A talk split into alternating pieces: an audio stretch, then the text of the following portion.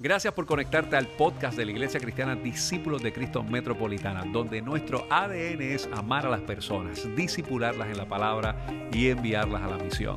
Te invitamos a que permanezcas conectado con este mensaje que sabemos que tiene una palabra de Dios bien refrescante a tu corazón. En mi corazón siento que el Señor quiere consolar muchos corazones. Y el, el consuelo de Dios tiene que ver mucho con que nos alineemos con su palabra. Porque saben que la palabra eh, consuelo eh, viene más bien del consejo que se da. Aparte de abrazar, aparte de secar lágrimas, el consuelo verdadero de Dios es el que te guía por el lugar correcto para que tengas la esperanza verdadera en Jesucristo. Así que hermano, yo voy a cantar algunas cosas y hablar entre medio, pero si el Señor quiere que lo que hagamos es adorarle hoy, eso vamos a hacer. Si el Señor lo que quiere es que nos postremos aquí hoy, que busquemos su rostro, eso es lo que vamos a hacer. Así que no se acomode mucho, no se preocupe por el maquillaje, ni por el pelo, ni la camisa que le tomó 10 horas planchar. Vayamos juntos a la presencia del Señor, vamos a exaltarle a Él, ¿le parece? ¿Le parece? Así que ahí donde está por un momento, levante sus manos al cielo. Dele gracias a Jesucristo. Dele gracias. Dale gracias porque su misericordia te ha sostenido hasta aquí. Dale gracias por la provisión de su palabra cuando no lo merecemos. Dale gracias porque Él es quien dirige tus pasos. Y ahora te voy a invitar a que por unos momentos, sin que yo te guíe en ese tiempo, expresale tu amor al Señor. Exprésale al Señor tu amor.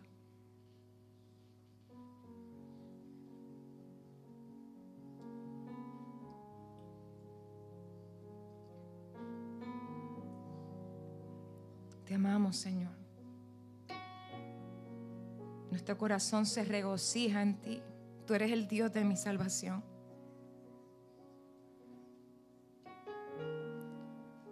Tú has hecho que mis pies puedan volver a caminar por una senda segura y yo estoy tan agradecida de eso, Señor.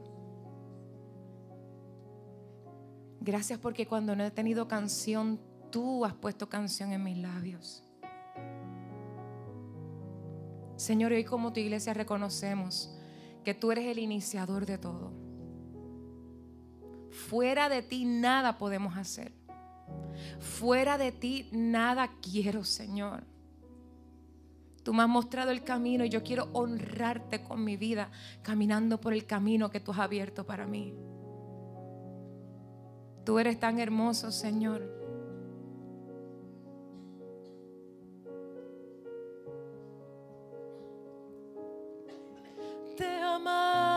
Señor, fortaleza nuestra.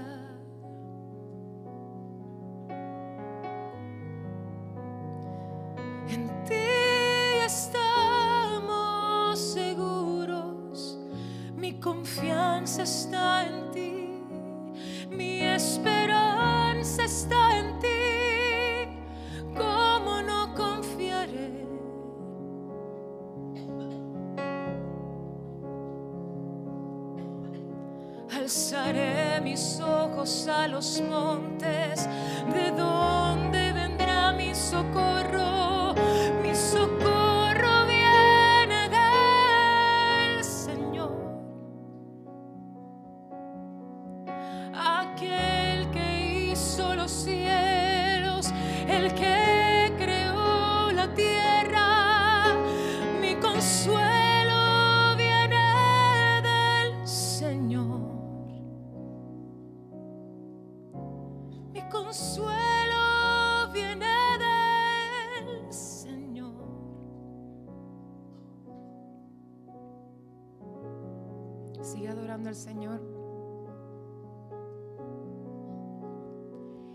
que pesa en mi corazón y se lo digo. Hay mucha gente aquí que hace tiempo no llora de amor en la presencia del Señor. Hay muchos aquí que hace mucho tiempo no lloran de amor no de, no de desespero o ansiedad. ¿Cuándo fue la última vez que lloraste de amor? O quizás nunca lo has hecho.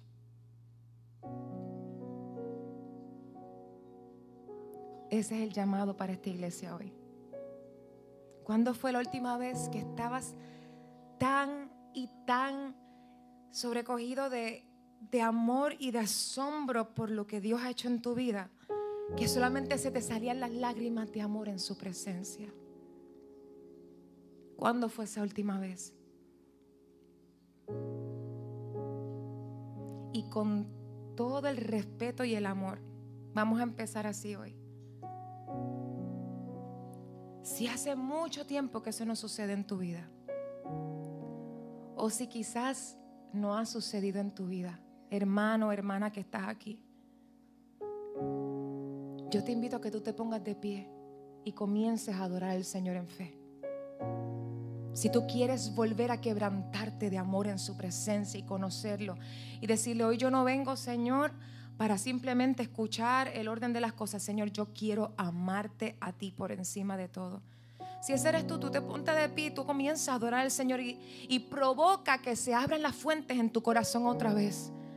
Porque dijo Jesucristo mismo, dijo, el que cree en mí, de su interior brotarán ríos de agua viva. No tendrá que esperar por algo externo que, te mueva para que entonces brote el río. No dice, aquel que cree en mí, de su interior, de adentro de él mismo va a brotar el río de agua viva que viene de la presencia del Señor. Si ese eres tú con tus manos levantadas, dile, Señor, yo creo. Yo creo y a pesar de lo que yo esté viviendo, que mi amor no mengue, que mi confianza no mengue que mi, que mi Señor, que mi asombro por ti no, no mengue. Y si de alguna manera ya tú no te asombras de su palabra, no te conmueve su palabra, no te conmueve lo que Él ha dicho, yo te invito a que tú le digas, Señor, yo creo, yo creo y hoy vengo delante de ti, me quebranto, quebranto mi corazón en tu presencia.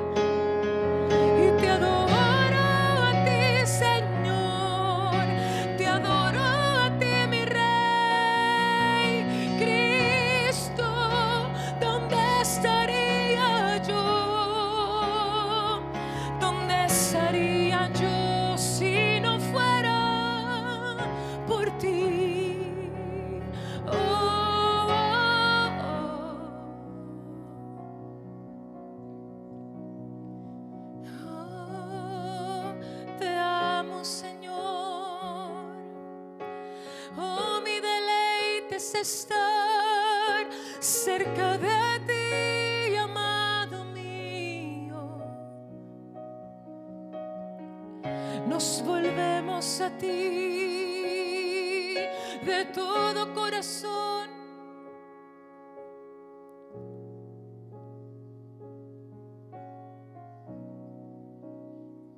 Adórale, abre tu boca y donde estás en fe. Si no sabes qué decir, di su nombre. Vamos a ejercitar otra vez esos músculos espirituales, iglesia. No se puede dormir en este tiempo.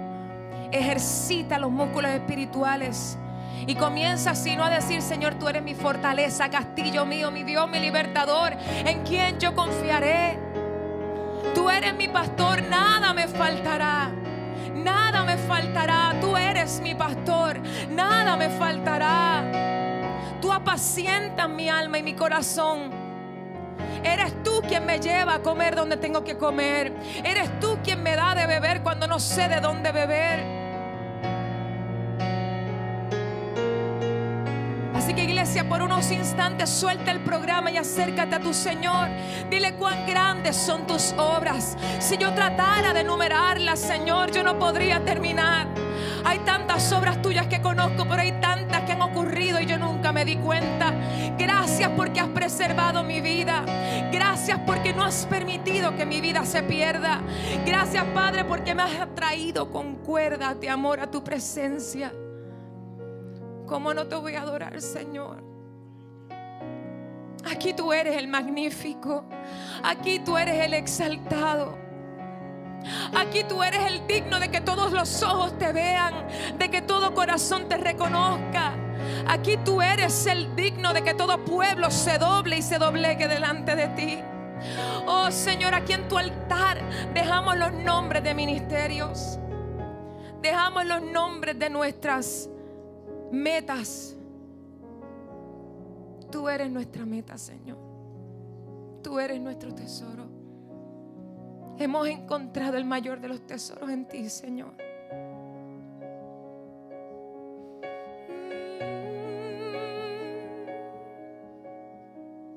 Espíritu Santo, yo te pido que tú llenes este lugar de ti. Yo te pido, Espíritu Santo, que tú llenes esta habitación. Yo te ruego, Espíritu Santo, que tú llenes el corazón que tiene sed de ti. Yo te pido, Espíritu Santo, que tú bautices a tu iglesia otra vez en Espíritu Santo y fuego. Yo te pido, Espíritu Santo, que tú traigas convicción de pecado. Mira, mira los corazones, Señor, que llevan tanto tiempo pesados, cargando pesos que tú no le mandaste a llevar. Por favor, Señor, trae la convicción de tu presencia. Mira las familias, Señor, en este lugar que están a punto de romperse. Pero llegaron aquí, Señor, con lo que les queda de fe. Yo te ruego que tú hagas el milagro hoy. Ninguno de nosotros lo puede hacer.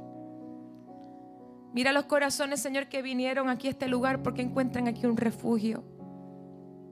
Pero necesitan, Señor, levantar un altar en su casa. Te ruego, Padre, que hoy sea el día que sus corazones sean avivados para ti. Más allá que palabras de hombres, Señor, nosotros te queremos a ti. Esta iglesia te anhela a ti, Señor. Llena este lugar con tu vida. Llena este lugar con tu vida. Satúranos con tu presencia. Satúranos con tu espíritu. Vamos, iglesia. Dile, Señor, satúrame con tu espíritu. Cada área de mi vida, satúrala con tu espíritu y lo que no te agrada, quítalo, Padre. Y no sé dónde estuviera si a ti no te tuviera,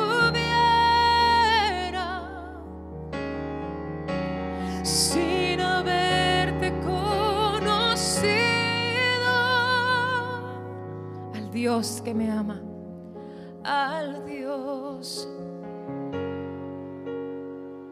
Y no sé, y no sé. Sí a ti.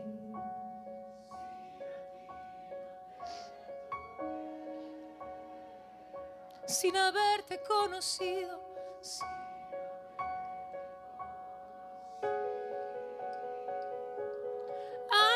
Que me ama.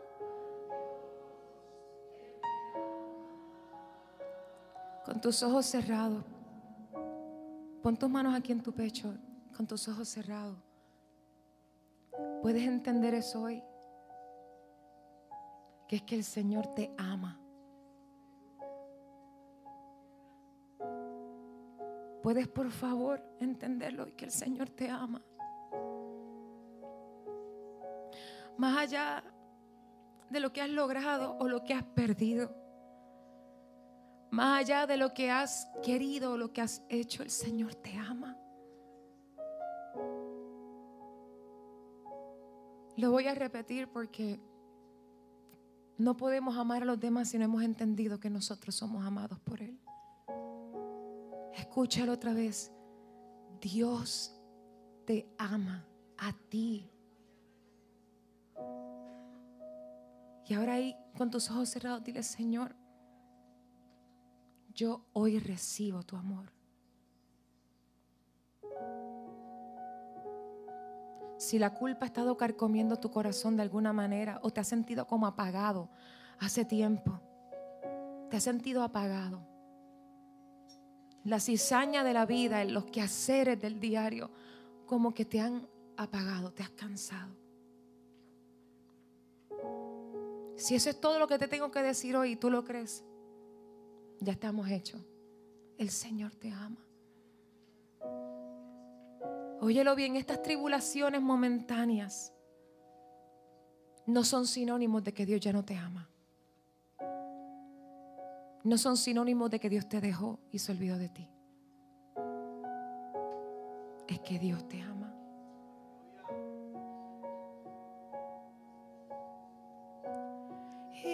sé dónde estuve. Si a ti, sin haberte conocido, sin haberte conocido, al Dios que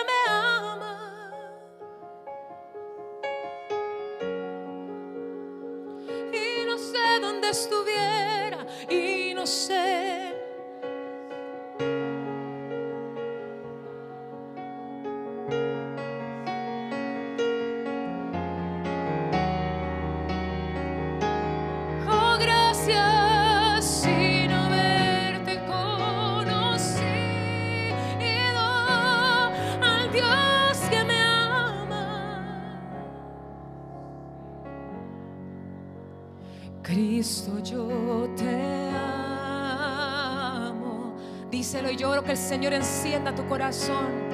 Cristo yo. Confiésalo, no hay nadie como tú, Señor.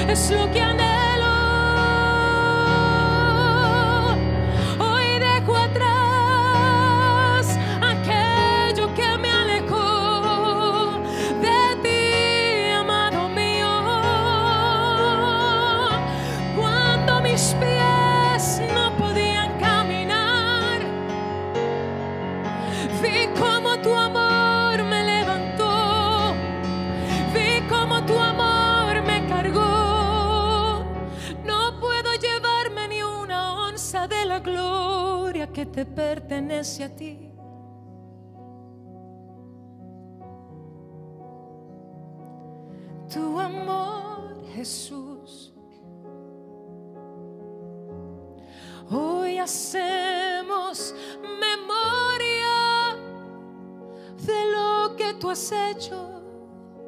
Hoy hacemos memoria de tu amor que no nos ha dejado. Hoy hacemos memoria de que no han sido nuestras fuerzas ni nuestras habilidades.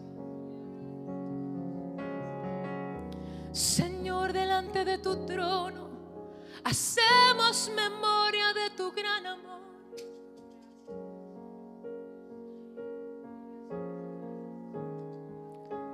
Hacemos memoria de tu obra.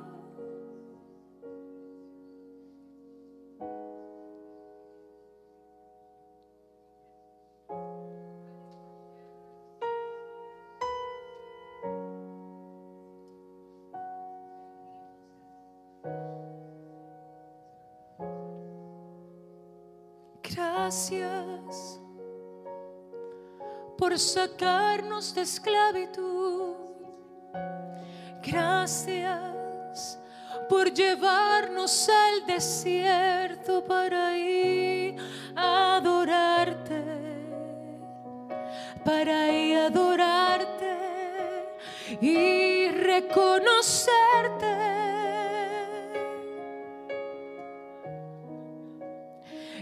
Gracias por el desierto que no entendimos. Porque ahí tú mataste a Egipto en nuestro corazón. Y has hecho espacio para ti.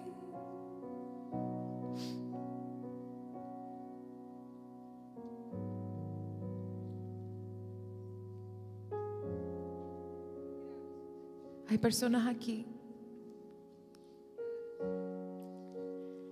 que has sentido como si el Señor te ha metido pico y pala. Y de alguna manera, aunque no lo sepas explicar, es como si tú estuvieses herido con el Señor. Porque eso es muy posible que no suceda.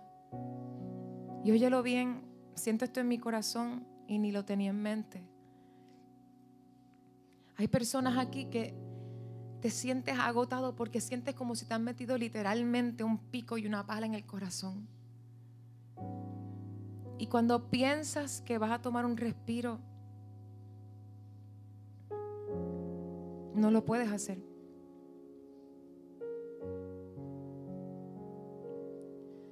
El pueblo de Israel fue llevado al desierto no fue llevado directamente a la tierra prometida. Porque se les dijo, cuando fueron a donde Faraón, le dijo, deja ir a mi pueblo para que me adoren en el desierto. El lugar de adoración no era en la tierra prometida. El lugar de adoración era en el desierto. En el desierto le metieron pico y pala al pueblo de Dios porque tenían que arrancarle raíces de lo que ellos conocían que era Dios. Tenían que quitar pedazos de piedra y tenían que quitar raíces de su corazón, de lo que ellos habían formado y conformado en su corazón que era Dios.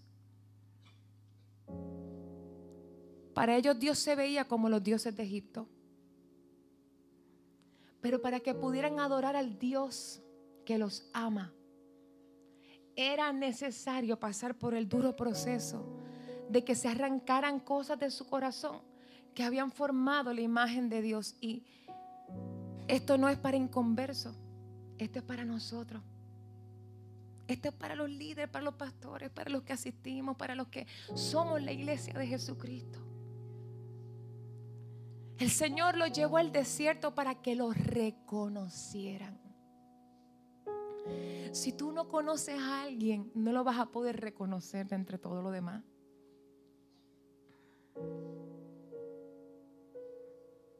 Imagínese que cuando uno llega al aeropuerto hay gente que, si tú no los conoces, tiene por lo menos tu nombre, un pedazo de cartón para que tú sepas que te viene a buscar. Porque si tú no lo conoces, no lo reconoces. Iglesia, el hecho que ahora mismo te estén metiendo pico y pala no es sinónimo de que Dios no te ama.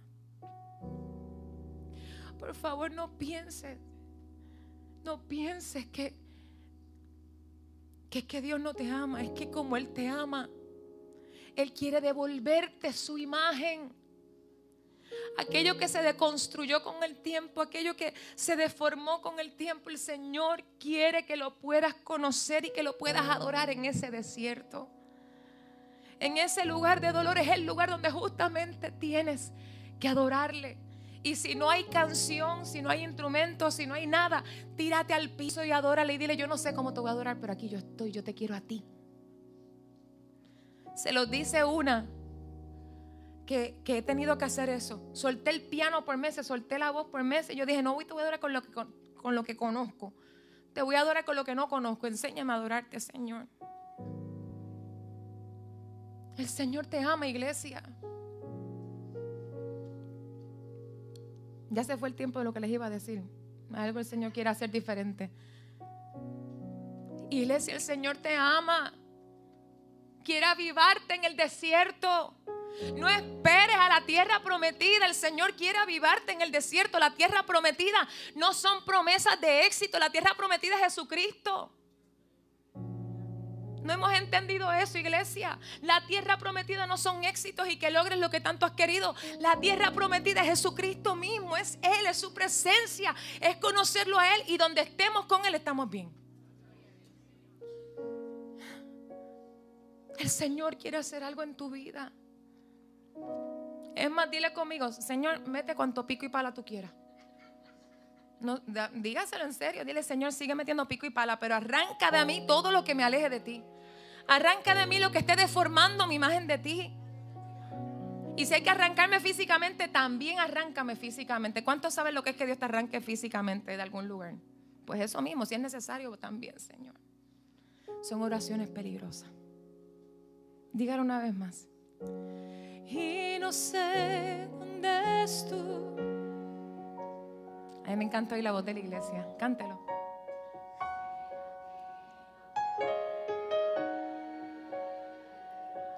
Haberte conocido, sin haber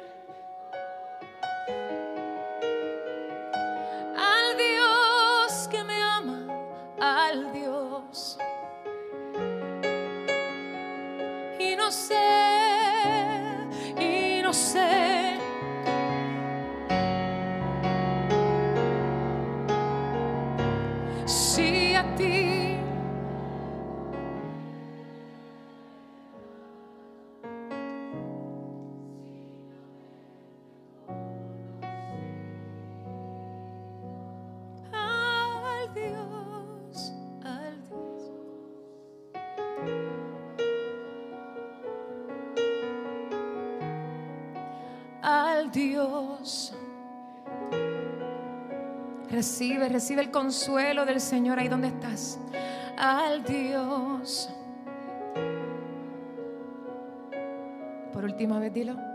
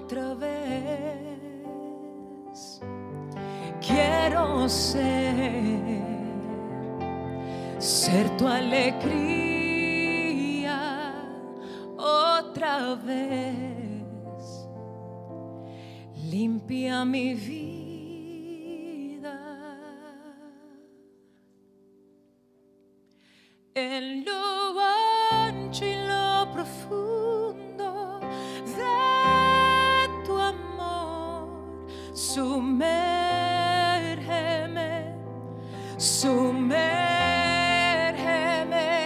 condición.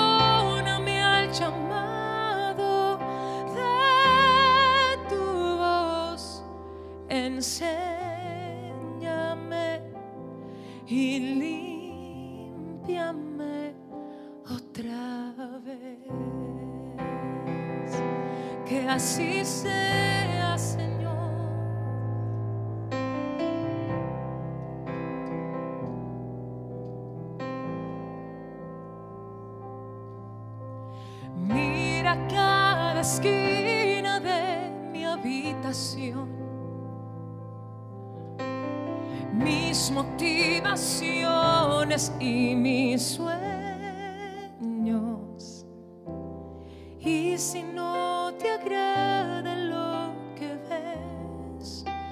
límpiame otra vez. Quiero ser, ser tu alegría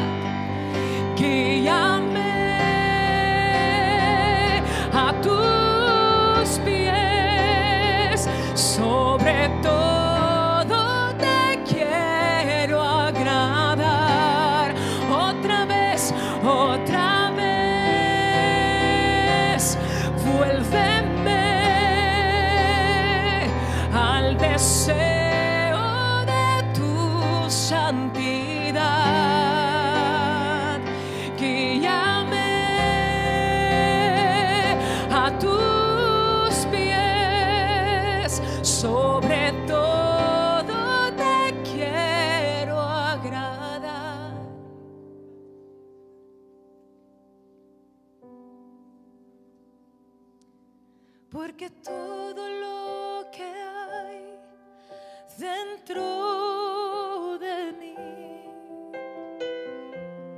necesita ser.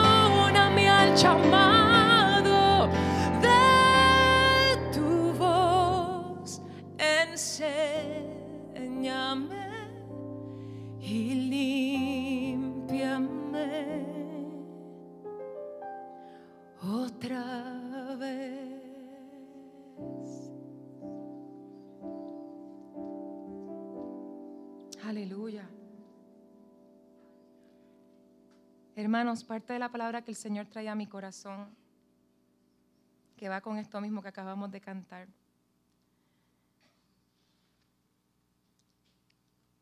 Y lo hablo desde lo más profundo de mi corazón. Dice así la palabra del Señor. Ten misericordia de mí, oh Dios, en el Salmo 51.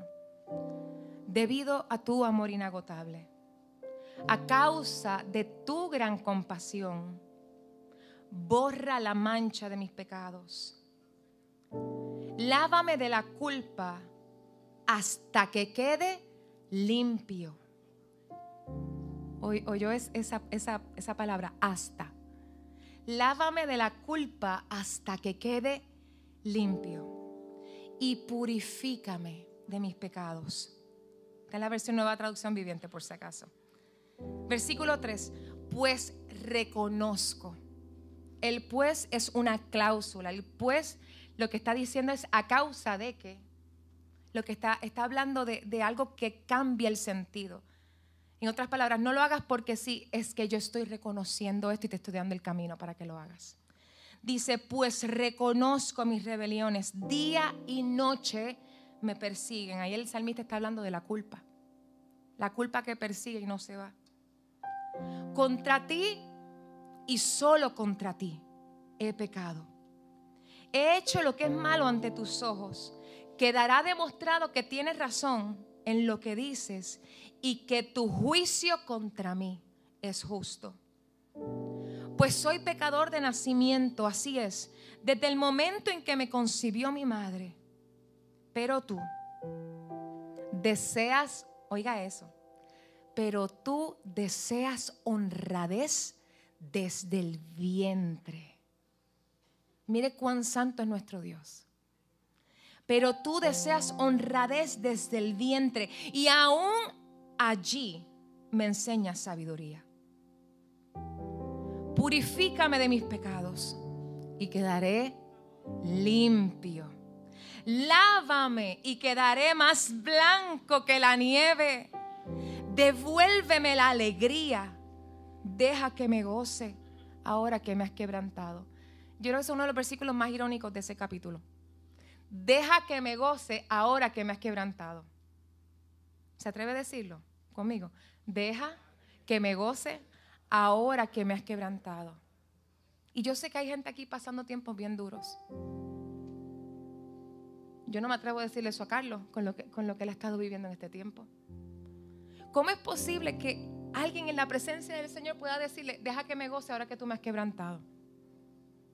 Es una obra tan profunda la que hace el Espíritu Santo, mis hermanos, que en el quebranto vuelve a salir la fuente del gozo que se había cerrado. Y no es una fuente de mentira, es la fuente verdadera. Luego dice, no sigan mirando mis pecados, le dice el salmista, quita la mancha de mi culpa. Crea en mí un corazón limpio y renueva, oiga eso, y renueva un espíritu fiel dentro de mí. Y cierro con estos próximos versículos. No me expulses de tu presencia y no me quites tu Santo Espíritu. Restaura en mí la alegría de tu salvación y haz que esté dispuesto a obedecerte. ¿Qué yo les quiero decir con esto hoy, mis hermanos? Porque esto tiene que ver con el amor entre nosotros. ¿Qué tiene que ver esto con ser consolado en el Espíritu? Lo primero que les puedo decir es que Dios es el iniciador de todo. Si Dios no lo inicia, no pasa. Dios es el iniciador de todo. Y si me permiten, nada más quiero decirles algo rápido de este, de este versículo de este capítulo, perdónenme de la palabra. Lo primero es que cuando están utilizando la palabra limpiar, por favor no se imaginen una lavadora de este tiempo. No, no es de esa. Cuando el salmista utiliza la palabra limpiar, usted tiene que acordarse de los tiempos de María y las tablitas para allá, pero un poquito peor. Ustedes me permiten ser explícita con ustedes un poco, ¿me permiten? ¿Me dejan? tan seguro. Cuando uno lee esto en los comentarios bíblicos, es como de esas partes que uno dice, ay padre, pero qué morboso. De verdad. Porque la palabra limpia que se utiliza aquí está hablando de cuando hay una mancha en la ropa en aquel tiempo, lo que se hacía era lo siguiente. Se tenía que ir al río, obviamente. Se agarraba la ropa. A veces tenían que echarle, discúlpenme la palabra, pero tenían que echarle orines Era lo que le echaban, discúlpenme. Pero es lo que tienen que echarle. Porque el ácido ayudaba a que se despegara la mancha de la fibra. Pero eso no era lo suficiente. Lo dije como mi abuela, by the way. Pero eso no era suficiente. Es que tienen que agarrar la pieza de ropa, tenían que enrollarla, ¿sí? La doblaban a sí mismo, la agarraban y con toda la fuerza, pobres mujeres que estaban en el río haciendo eso, y con toda la fuerza tenían que pegarle contra las piedras. Otra vez, agarraban la pieza, le daban vuelta, después que era un bollito bien puertorriqueño, un bollo, lo, lo tenían que entonces juntar y cuando lo juntaban tenían que golpearlo con todas sus fuerzas contra la piedra hasta que la mancha desapareciera. ¿Por qué tenían que hacer todo ese procedimiento? Porque tenían que llevar las fibras hasta lo último de su tensión y luego con los golpes era que se lograba empezar a despegar la mancha de las fibras más pequeñitas de la ropa. Comenzaba a despegarse con cada golpe. El salmista dice, límpiame, límpiame, lávame hasta que quede limpio. Lávame hasta que se borre la mancha de mi culpa. Lávame y quedaré más blanco que la nieve. Un cela. Cuando estamos en esos procesos que parece que son golpes, que se sienten como golpes, que parece que es que Dios ya no nos ama.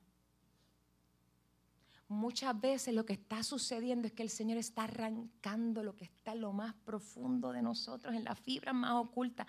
Y yo sé que el salmista aquí había pecado y para los que no lo han estudiado o lo has estudiado, lo más lindo es que usted sabe que los salmos se cantaban, ¿verdad? Lo acabamos de cantar en una canción. Y lo más lindo es que este salmo, el título, si usted lo tiene por ahí, el título dice de la siguiente manera, a mí me encanta leer los títulos. Me gusta ubicarme en lo que está diciendo el texto. Y dice, para el director del coro, o sea que el coro le tenía aquí las instrucciones de lo que la gente iba a cantar. Para el director del coro, Salmo de David, o sea, el cántico de David cuando el profeta Natán fue a verlo después que cometió adulterio con Betsabé. Qué lindo cántico para la iglesia. O sea, literalmente lo que ellos estaban haciendo era cantando de lo que David. O sea, ahí no hay privacidad. Hay veces que los paños sucios no se lavan en casa. Hay veces que los paños sucios son el testimonio para que otros se vuelvan a Dios. Y aquí el pueblo cantaba lo que hizo David básicamente. Qué lindo. Usted quiere ser pastor, prepárese, porque mira lo que le hicieron a David, tuvo que, el pueblo entero cantó de esto, pero cuando él canta esto, obviamente, este salmo es una oda a la misericordia de Dios. No es una oda al pecado de David, es una oda. ¿Saben lo que es una oda, verdad? un cántico, una celebración, es una pieza que está exaltando la misericordia de Dios cuando el hombre no puede hacer nada. Cantar de lo que Dios ha hecho en nosotros es una alabanza a nuestro Señor. Hoy yo vine con un plato de eso. Usted sabe cuando, cuando uno va a comer, ya mismo ustedes van a ir a comer, cuando uno va a comer y tú dices, es que yo como que lo quiero todo. ¿Verdad? yo como que quiero probar de todo. Entonces, hay algunas madres por ahí, ay Dios mío, ya dijeron un nombre por ahí específico. Hay madres por aquí, no sé si son como la mía, que yo la miro y me da miedo. Yo le digo, tú no vas a comer de lo mío. Porque ella lo que hace es que no pide nada, pide un plato vacío, no sé cuántos están aquí están recibiendo esto en este momento. Ella pide un plato vacío y le pide a todo el mundo que le dé un cantito. Y a lo último ya termina con un sampler, básicamente, de, toda la comida. Hoy yo vengo con un sampler, mi gente. Porque yo venía con, diferentes palabras y yo, Señor, pero ¿para dónde tú quieres llevar a esta gente hoy? Yo tenía unos mensajes preparados y yo decía, pero no, no, no, ¿para dónde tú quieres ir? Porque cuando venía este salmo a mi corazón y cuando estaba de viaje, lo anoté, estaba en el carro y lo anoté porque el Señor lo traía para ustedes a mi corazón. Que el Señor quiere pasarte por el proceso de hacerte un bollito, como somos todos puertorriqueños aquí, ¿verdad? O casi todos, puedo decirlo así. Te está golpeando contra la piedra, pero es para que no sigas caminando con la mancha que has estado caminando por tanto tiempo. Una de las cosas más tristes que hay es cuando tú tienes una mancha en la ropa y ningún amigo tuyo te para para decírtelo. Me pasó ministrando en una iglesia hace poco, pero no tenía ningún, amigo allí. No tenía ningún amigo allí. No conocía a nadie. Cuando yo me siento, me dicen, mira que tienes la ropa rota en tal sitio. Yo sé que estuve allá arriba ministrando, encendía y yo tenía la ropa rota frente a todo el mundo. No venga con esto, Señor. Qué triste es cuando hay algo que puede hacerte tropezar en tu camino y alguien no te para. Qué triste es cuando no prestamos atención a las señales del carro, cuando te dice, eh, eh, cambia el aceite, cambia el aceite, te voy a dejar en la calle, o que tienes una goma bajita y tú no haces algo. ¿Qué hubiese pasado si ese avión de ayer no paraba y lo volvían al bendito gate porque tenía un problema de peso y balance? ¿Qué hubiese pasado? No sé y yo espero no saber nunca. Saben que los amo, si algún día pasa algo, los amo, pero no, mi nombre es Señor. Pero por, ¿por qué pensamos que podemos caminar con una culpa en nuestro corazón que tenemos hace 20 años y pensamos que la manejamos? La culpa no se maneja. La culpa se le entrega a Dios y creemos su palabra. Se trabaja en la presencia de Dios y con personas que pueden guiarnos por ese proceso. Porque la culpa, aunque ustedes no lo crean, se pasa de generación en generación. Es una mancha, pero también se convierte en una atadura. Y aquí hay gente súper bien arreglada y súper guapos todos aquí. Y no sé por qué yo les estoy diciendo eso. Pero es que yo no estoy viéndolo de afuera. El Señor conoce lo que hay en tu corazón. Y hay lugares que Dios quiere romper y quebrantar porque Él quiere que vuelva a nacer de lo interior de tu corazón el gozo de su salvación. Podemos ser expertos en la palabra. Podemos ser expertos en tantas cosas. Pero Dios te quiere libre. Dios no te quiere experto, Él te quiere libre. El salmista en el Salmo 40. Todos se lo saben, ¿verdad? peregrinos extranjeros lo cantaban y yo creo que la mayoría que escuchábamos a peregrinos nos los aprendimos por eso. Paciente esperé a Jehová. Y por ahí sigue la cosa. Dice, pacientemente esperé yo a Jehová. ¿Y qué dice después? Él se inclinó a mí, oyó mi clamor y me sacó del pozo la desesperación. Puso mis pies sobre la peña y enderezó mis pasos. Y puso en mi boca un cántico nuevo, alabanzas Yes. Hay una versión de este, de este salmo y está, es en la versión Nueva Traducción Viviente y dice de la siguiente manera, con paciencia esperé que el Señor me ayudara. Y Él se fijó en mí y oyó mi clamor. Me sacó del foso de desesperación, del lodo y del fango. Puso mis pies sobre suelo firme y a medida que yo caminaba, me estabilizó me dio un canto nuevo para entonar, un himno de alabanza a nuestro Dios. Muchos, oígalo otra vez, esto es parecido al Salmo 51, aunque no lo crean. Muchos verán lo que Él hizo, lo que Él hizo, no lo que yo hice, lo que Él hizo, y quedarán asombrados. Pondrán su confianza en el Señor. Diga conmigo, ah, no es de susto, es de, que le acaban de dar el café de la mañana con espuma encima y se ve todavía el negrito del café hacia alrededor como que no está, no, eso no está viví. Usted sabe, ese, ese, café que, ese café que te levanta, que tú, tú levantas una mano. Si usted no toma café, no se preocupe, pero le estamos hablando de la tierra prometida. Ese, ese tipo de café que cuando usted lo toma, usted levanta las manos y usted dice, Señor, gracias por tu creación. Ese tipo, diga, ¡ah, qué alegría! ¿Puede decirlo, por favor? ¿Qué cambio han dado? Lo que es poner las cosas en contexto. ¿ah? Dice este salmo, ah, Qué alegría para los que confían en el Señor.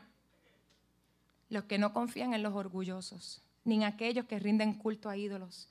Oh Señor mi Dios, oiga esto, ha realizado muchas maravillas a nuestro favor. Son tantos tus planes para nosotros que resulta imposible enumerarlos. Si tratara de mencionar todas tus obras maravillosas, no terminaría jamás. Aquí viene el paralelo con el Salmo 51. No te deleitas en los sacrificios ni en las ofrendas. Ahora que me hiciste escuchar, finalmente comprendo. Tú no exiges ofrendas quemadas ni ofrendas por el pecado. Y por eso dije, aquí estoy, como está escrito acerca de mí en las escrituras. Me complace hacer tu voluntad, Dios mío, pues tus enseñanzas están escritas en mi corazón. Estoy velando el tiempo, pastor, por si acaso. Ya esto, con esto cierro. Simplemente les quiero decir esto rapidito. Cuando el salmista está hablando de esto, obviamente está hablando de algo simbólico, pero está utilizando algo que era conocido para el pueblo como eran los, los pozos, los fosos. Y en eso que estaba utilizando, el salmista está explicando un estado del corazón de profunda ansiedad.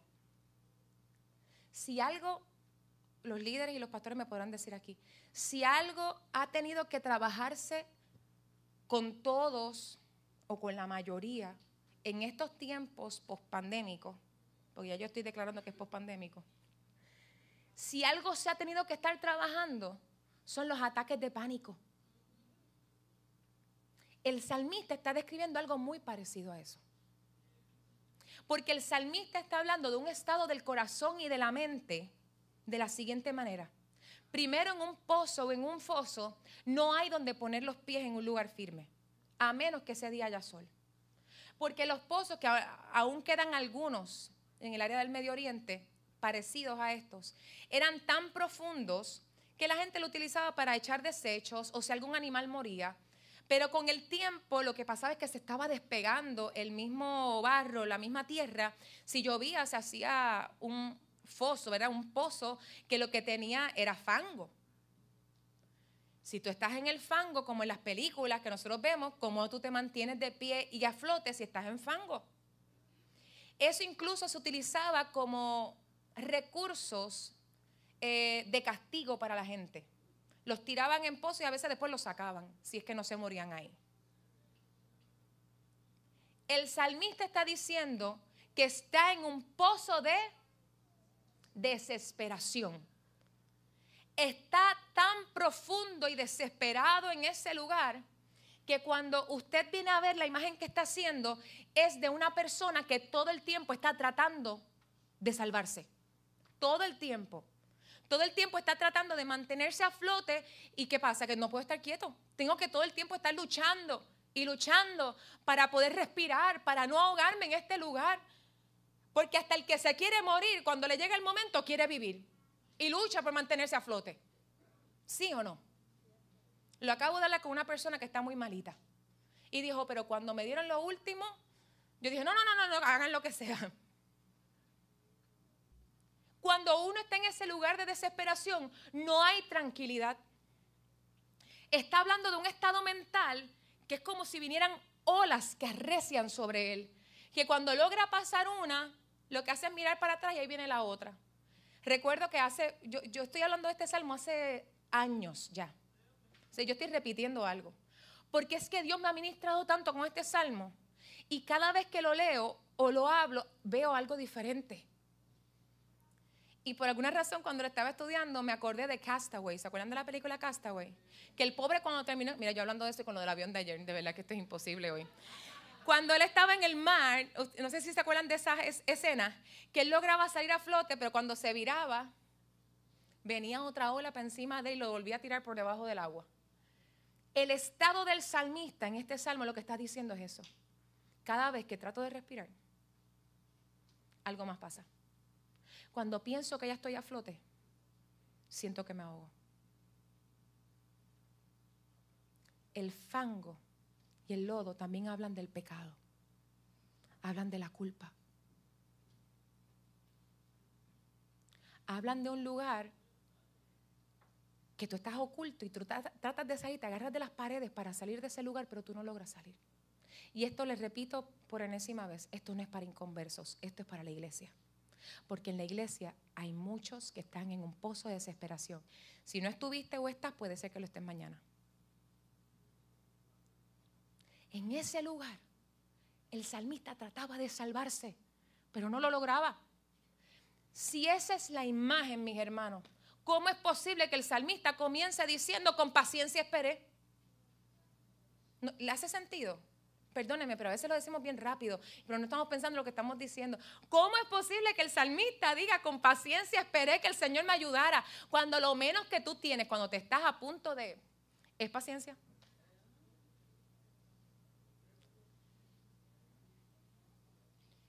En ese lugar, si salía el sol, lo que sucedía es que entonces se endurecía el piso y tú no tenías para dónde ir. Si se endurece el piso y ese es un lugar incómodo, un lugar... Eh, puedes quedar sembrado eso también, exacto. puedes quedar sembrado.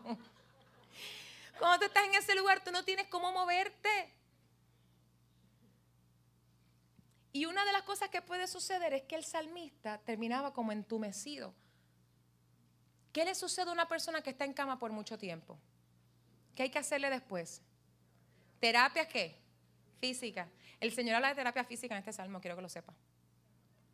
Porque hay que darle terapia física porque los músculos se atrofian. Los músculos no tienen ya la fuerza para sostenerse, para colmo el cansancio y para colmo la ansiedad de no sé si voy a perecer en esta situación. No sé si Dios me va a ayudar de verdad. Pero entonces el salmista comienza diciendo, con paciencia esperé que el Señor me ayudara. Y él, ¿qué dice? Él oyó, él escuchó. Lo que quiere decir es que Dios no estaba lejos. Pero algo pasó con el salmista, si no búsquelo después porque no se lo voy a dar entero. En el salmo en el versículo 7 u 8 que dice, "Ahora que me hiciste escuchar, algo pasó en ese proceso de ansiedad del salmista que escuchó a Dios él. No solamente Dios lo escuchó, sino que él escuchó a Dios. Yo me imagino que en ese proceso él tuvo que dejar hasta lo último de sus esperanzas de que por él podía pasar algo. Él tuvo que dejar en, ese pozo, tuvo que decir, ¿sabes qué? Ya yo traté por años de salir de este pozo. Ya yo traté por años que mi matrimonio sea de este pozo. Ya traté por años que mi familia sea de este pozo. ¿Sabes qué? No hay ni un recurso en mi Señor. Haz lo que tú quieras, yo confío en ti. Algo tiene que haber pasado cuando aún seguía luchando. Y es que puso su confianza en el Señor. El Señor le escuchó.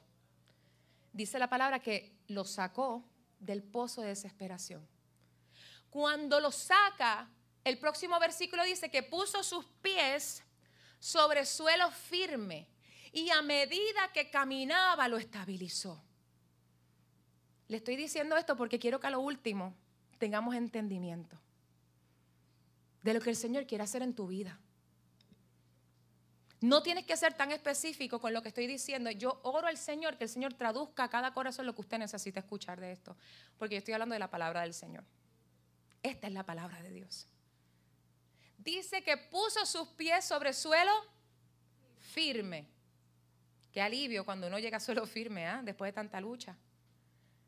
¿A alguno de ustedes le ha pasado alguna vez que por fin reciben su milagro, pero usted no está como usted pensaba que iba a estar cuando llegara el milagro? ¿Se entendió eso?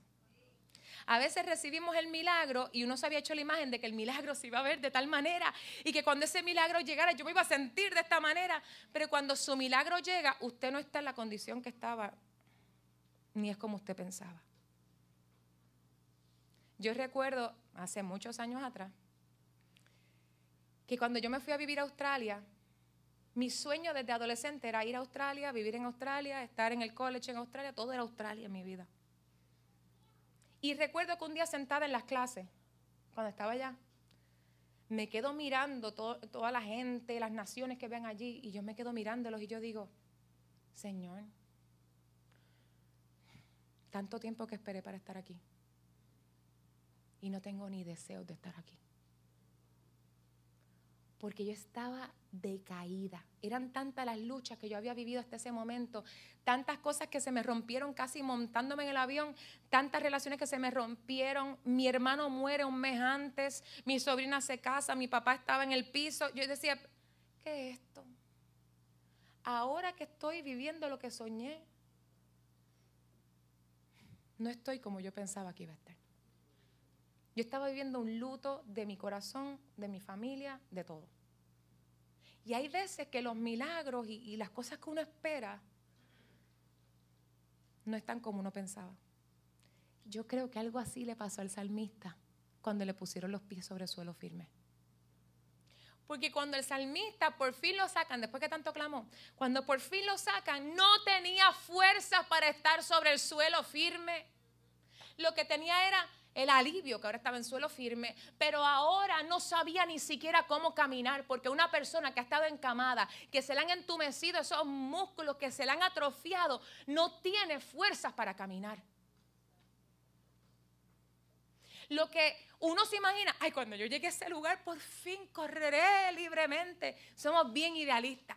Y gloria a Dios, porque somos idealistas de vez en cuando. Tampoco sea pesimista. Dice la palabra del Señor que cuando puso sus pies sobre el suelo firme, Él lo estabilizó mientras caminaba. Eso es terapia física.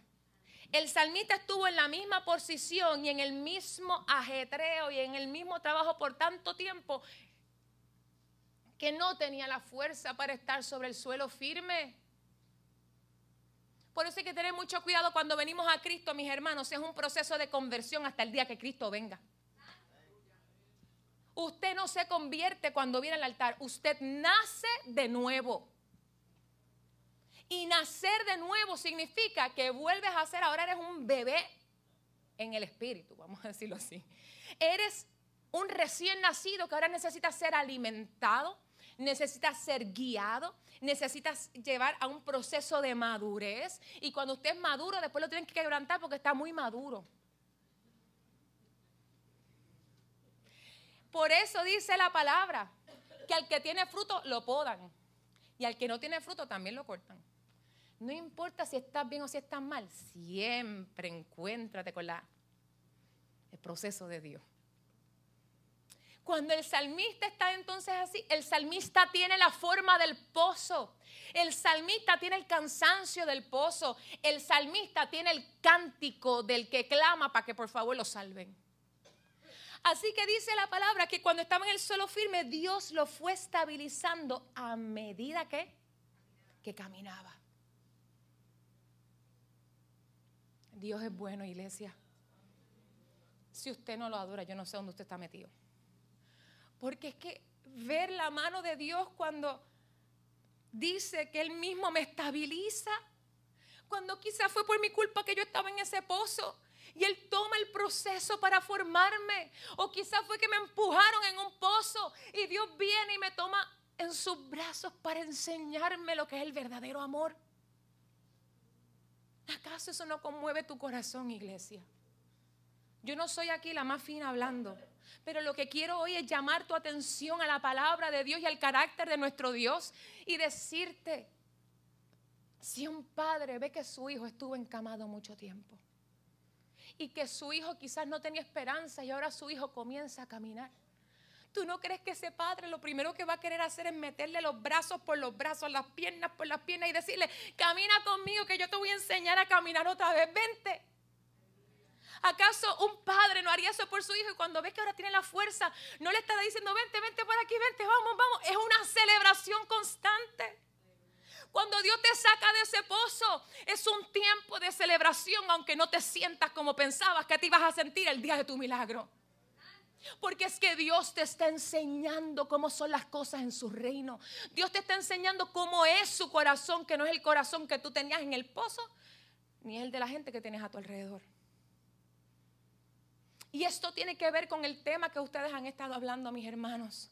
Porque hasta que no aprendamos quién es Dios. Hasta que no aprendamos su carácter, no sabremos amarnos entre nosotros. Pero también Dios usa su cuerpo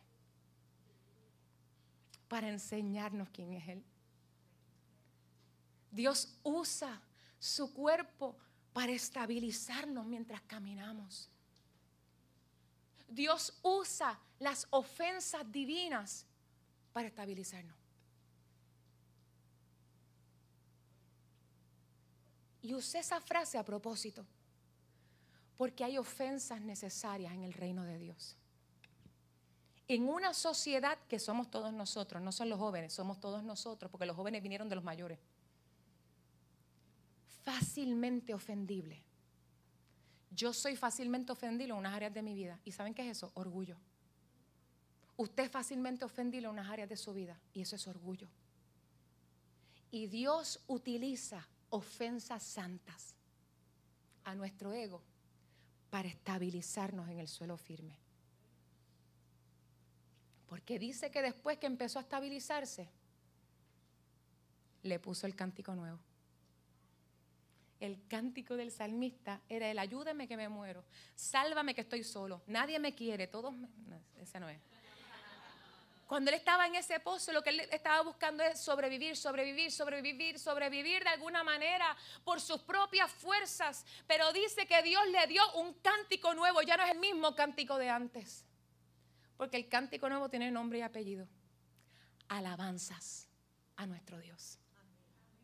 Ya no son alabanzas a mi situación, alabanzas a lo que me falta ya no son las alabanzas de bendito, es que la cosa está tan mala. Ya no son alabanzas a lo que yo estoy viviendo, ahora son alabanzas a nuestro Dios, porque aunque aún no puedo caminar con todas mis fuerzas, Él puso mis pies sobre la peña que es Jesucristo. Él ha ido enderezando mis pasos. Él es quien ha puesto su cántico en mis labios, porque yo no tenía cántico para entonarle. Es Dios el iniciador de todas las cosas. Y ese proceso de limpiame, oh Dios es el proceso del salmista saliendo de un pozo donde Dios mismo tiene que limpiarlo, tiene que estabilizarlo, le da un cántico nuevo y lo establece en su amor y su carácter.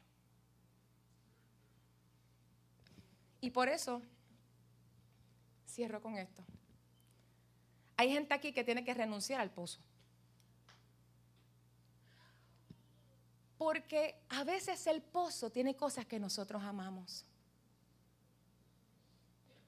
Dios a mí me quiso sacar de mi pozo por mucho tiempo.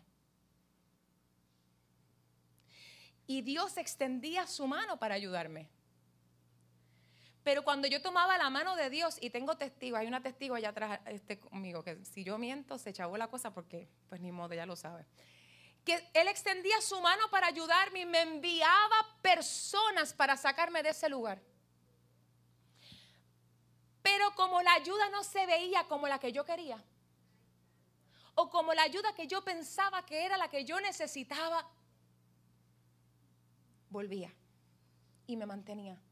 Y esto se lo digo con temor y temblor, iglesia. Hay personas aquí que no han salido del pozo no porque Dios quiere sacarte, no quiera sacarte no ha salido porque el pozo se ha convertido en un lugar de seguridad para ti. Y he ahí la lucha. O confío en el Señor aunque esto sea inesperado para mí, aunque yo no sepa todo lo que va a pasar. Pero tu lucha con el control es tan y tan fuerte que prefieres quedarte en un lugar que tú conoces, que tú manejas. Porque aprendemos a manejar nuestros pozos aunque nos estén matando. Y a veces cuando llegamos al pozo, llegamos porque había algo que nos atraía. A veces llegamos al pozo porque había algo de ese pozo que alimentaba algo de mi corazón. A veces los pozos se ven como relaciones que aunque sean tóxicas o dolorosas, pero hay algo ahí que yo estoy ganando. Es tan egoísta una relación tóxica porque por más mal que yo esté, hay algo que yo le estoy sacando a esa persona. Y esta mentalidad que tenemos ahora de que el problema es el otro es más antibíblico que el enemigo. No, no es así, pero es más antibíblico que cualquier otra cosa. Porque ya para qué. Porque la palabra dice, Jesucristo mismo dijo, mira, la raíz del pecado del hombre no está en otra persona, está dentro de sí mismo. Se lo dijo los fariseos, lo pueden buscar en Marcos 7 si no me equivoco. Le está diciendo, la raíz de todo pecado viene de adentro del hombre, no de afuera.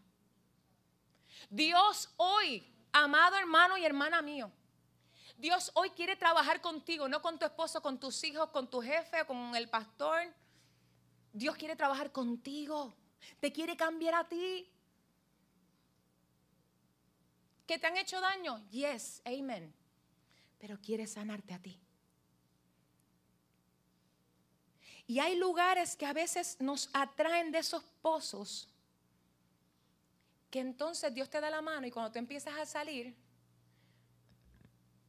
hay algo aquí, hay un afecto aquí en nuestro corazón, en lo profundo de nuestro corazón, que le duele dejar el pozo atrás. Y podemos ver incluso a Dios como, como injusto o como malo, cuando lo que está haciendo es sacándote del lugar que te va a matar. Y esto es una palabra para alguna gente hoy y siento una urgencia en mi espíritu de que usted lo escuche. Por favor, escúchame. Hay gente aquí que Dios le está dando lo, último de oportunidad en el camino, antes que tu corazón se endurezca para siempre. Escúchame en el nombre de Jesús. Hay afectos en tu corazón que Dios quiere trabajar. Porque Él quiere sacarte de ese lugar, pero te duele dejar ir lo que está dentro del pozo.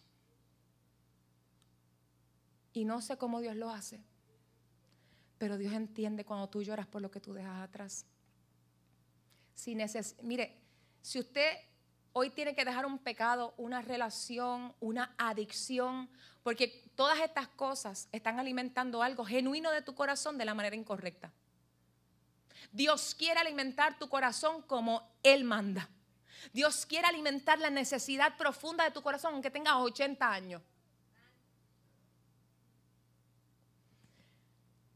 Ese lugar, escúchame bien, ese lugar no es el real.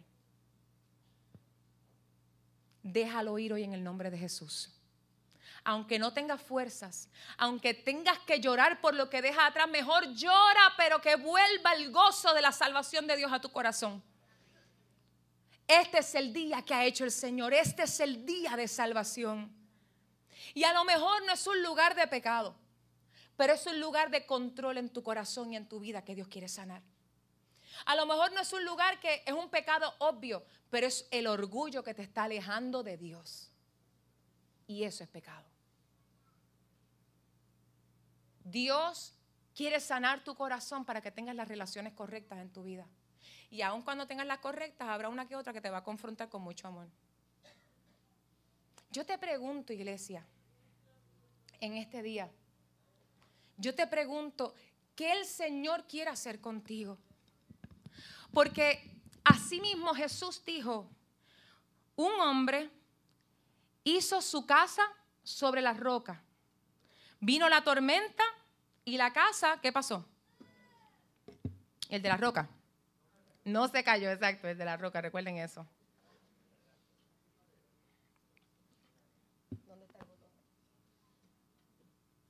Ahora. Y la casa no se cayó. Y un hombre hizo su casa ¿dónde? En la arena y su casa se cayó. Hermanos, sencillo. Así como Dios pone tus pies sobre suelo firme, el Señor te está llamando a que construyas sobre la roca. Construir sobre la roca no es otra cosa que vivir en la palabra de Dios. La palabra de Dios y sus designios no son palabras motivacionales para adornar nuestra vida. La palabra de Dios no, no son eh, ideas para que nuestra vida sea mejor. La palabra de Dios es sobre lo que tenemos que construir nuestra vida. Su palabra quita aquello que es débil en nosotros. Y viene su palabra y nos fortalece. Y yo no sé si el Señor hoy quiere fortalecer lugares de fundamentos en tu vida, de cosas que tú aprendiste en tu casa o, o cosas recientes. Pero lo que yo sí vengo a decirte hoy, que es que tenemos que construir nuestra vida como es ese salmista que fue puesto sobre el suelo firme. Tenemos que construir nuestra vida en la palabra de Dios. Así seremos avivados, iglesia. Creamos su palabra. Ese pozo es momento de que lo dejes. Y permite que Dios mismo con su palabra y con su sangre quite la mancha que ha estado sobre ti. Y creo que hoy podremos entender esta canción un poco mejor. Si puedes cantarla conmigo. Solo tú conoces mi caminar. Extiendes tu mano para levantar por tu amor. Hoy puedo estar de pie, afirmas mis pasos con tu poder. Dice lo que por tus fuerzas no puedes. Mi pronto auxilio en la tormenta has sido tú. El que me guarda y me alienta, que me cubre de virtud, mi consolador, mi redentor, mi pronto auxilio en la tormenta, eres tú. Solo tú.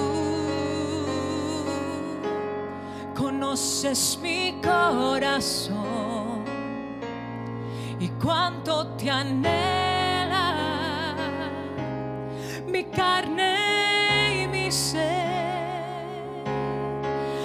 Me ha ayudado en tiempos de soledad, mi roca y mi guía en la oscuridad. Mi pronto auxilio en la tormenta has sido tú, el que me guarda y me alienta, el que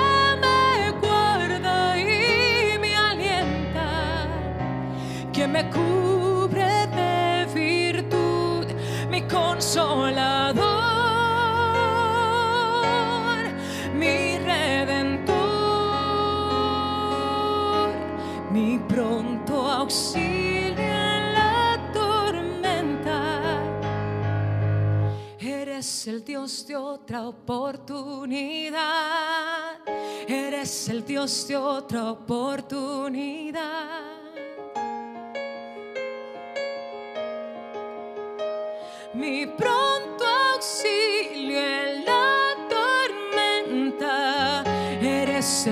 Otra oportunidad. Eres el Dios de otra oportunidad. Eres el Dios de otra oportunidad.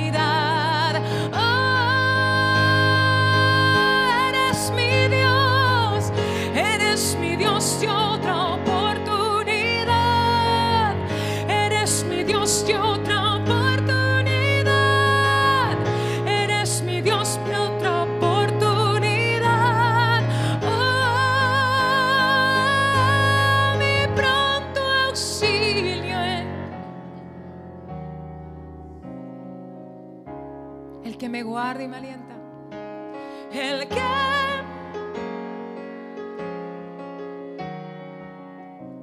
que me cubre de virtud, mi consola,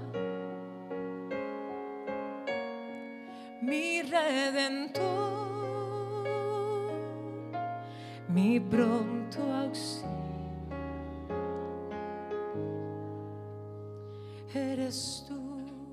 Lo que sea que estés pasando hoy. El Señor no es sordo a tu clamor. Sea lo que sea que estés pasando hoy, el Señor conoce tu dolor dentro de ese lugar. Sea lo que sea que estés pasando hoy, el Señor está atento a ti. Él te ama y desea mostrarte, desea mostrarte su mismo corazón. Y desea avivarte. Y solamente te puedo decir, aunque parezca difícil, obedece la palabra del Señor. Porque llegará un momento en que esas piedras ya no estarán en ese lugar que estaban en tu corazón. Llegará un momento en que ya ese pozo no te va a traer. Porque mientras eso viejo se ha arrancado de tu corazón, podrás decir, como el salmista dijo, me complace ahora hacer tu voluntad. Ya tu voluntad para mí no es un peso. Tu voluntad para mí es complacencia. Los que confían en Jehová.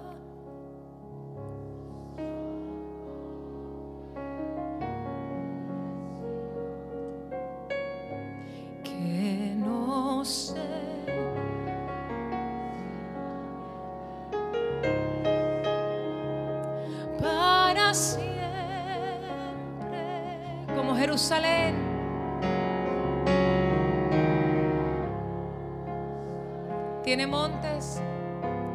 Tiene montes.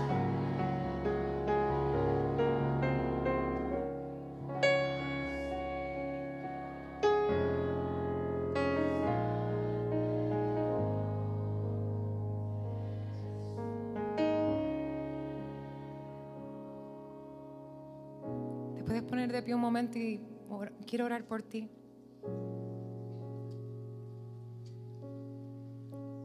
Si tienes a tu familia cerca y le puedes echar el brazo.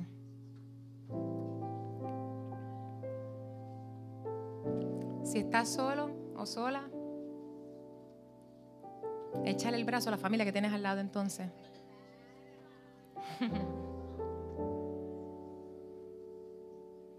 Señor, yo sé que aquí hay personas que que te aman de verdad. Sé que aquí hay personas que te han amado y que anhelan conocerte cada día más. Y yo te ruego, Señor, que cada uno de los que está aquí, Señor, se levante como un pueblo que tienen escrito tu corazón, tu, nombre en su pecho, que tienen escrita tu palabra en su corazón. Te ruego, Señor, que tú bautices a cada uno con tu temor nuevamente, Padre. Que el temor de Dios, que es algo que yo sé que tú estás levantando en tu iglesia en este tiempo, Padre, arrope sus corazones. Que tu temor sea aquello que rija nuestras vidas, Señor. Yo te ruego, Padre, que sobre cada uno de los que está aquí, que hay lágrimas en sus ojos. Te pido, Padre, que tu palabra les conforte, que tu palabra les consuele. Que te sepan cercanos, Señor. Que si alguno ha estado luchando con orgullo en su corazón, con el control y quizás incluso han herido a alguno de su familia o alguien cercano con la obstinación de mantenerse en su lugar, yo te pido, Padre, que tú hables a la profundidad de su corazón y que puedan rendirse ante tu soberanía. Si hay hijos aquí, Señor, que hoy sus corazones están heridos, porque de alguna manera sus autoridades le han fallado, Padre, yo te ruego que tú les sanes. Si tú lo necesitas, dice al Señor, Señor, sáname. Yo quiero verte tal y como tú eres. Padre, que tu palabra borre toda identidad falsa y traiga la identidad de tu espíritu a cada corazón aquí. Que aquellos que han puesto su identidad en sus logros, en el ministerio, o han puesto su identidad en las metas que tienen que lograr, Padre, yo te pido que venga tu nombre sobre sus corazones y que ellos sepan, sepan y caminen en la verdad de que tú eres el tesoro de sus vidas. Que aunque no logren aquello que pensaron que iban a lograr, que ellos se sepan satisfechos y plenos en ti. Y si hoy tú necesitas ahora donde tú estás pedirle perdón a tu esposo, a tu esposa, a tus hijos.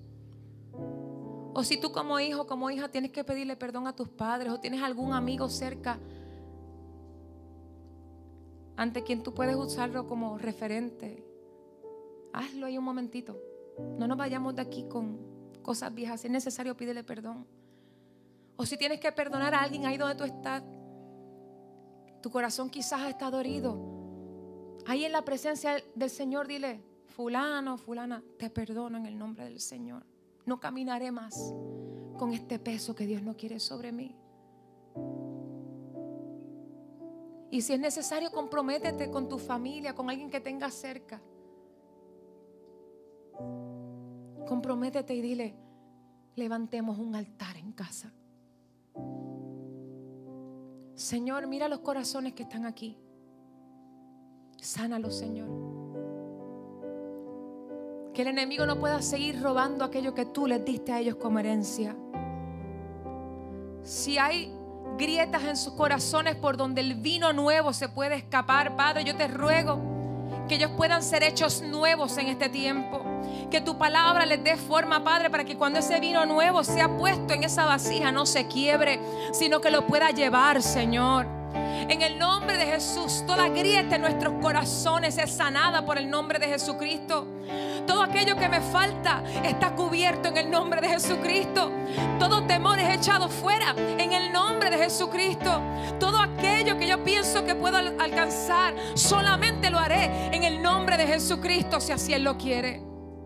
Toda ansiedad hoy la entregamos en tu presencia. Te pertenecemos a ti, Señor.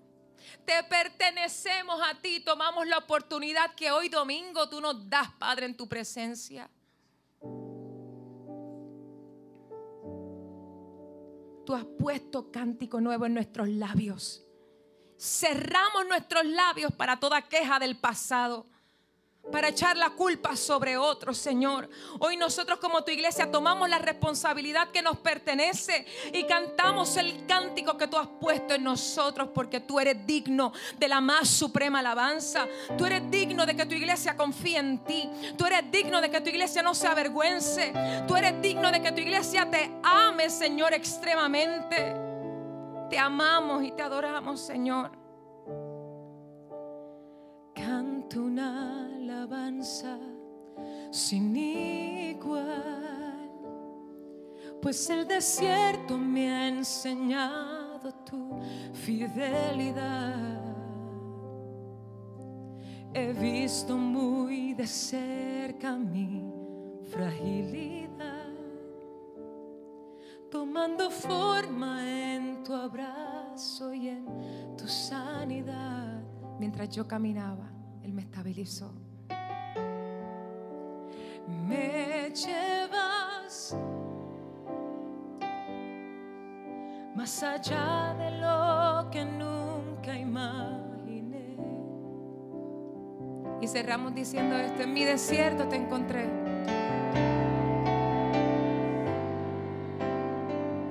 Te encontré. Lo encontramos en el desierto, iglesia. Si tú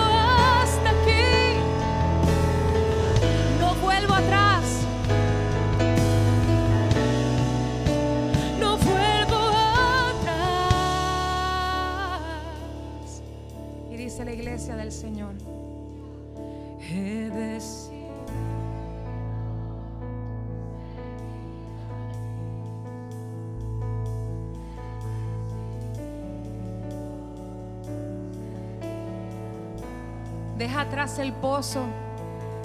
Lo que te he tenido atado, déjalo atrás y dile, Señor, te sigo a ti. Tú eres más que suficiente para mí. No vuelvo atrás.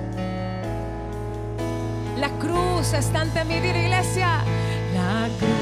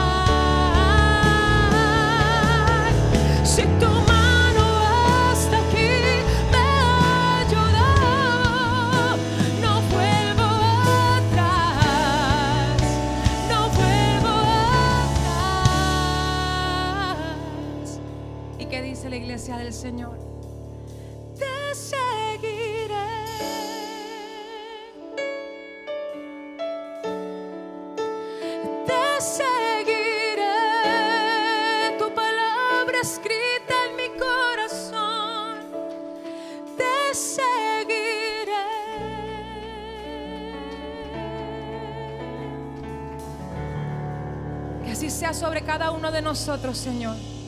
Que así sea sobre tu iglesia y sobre cada familia aquí representada, Señor.